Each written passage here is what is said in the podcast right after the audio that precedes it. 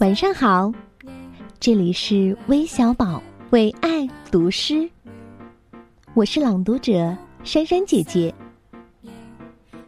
今天为你读的是加拿大作家丹尼斯·里的作品《我将来要做什么》，由任蓉蓉翻译。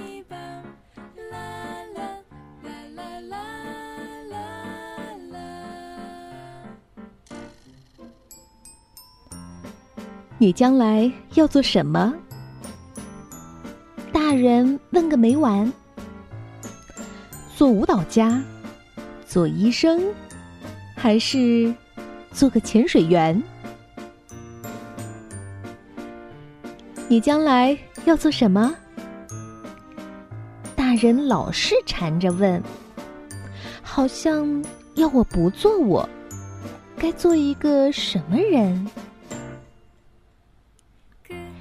我长大了，做喷嚏大王，把细菌打到敌人身上。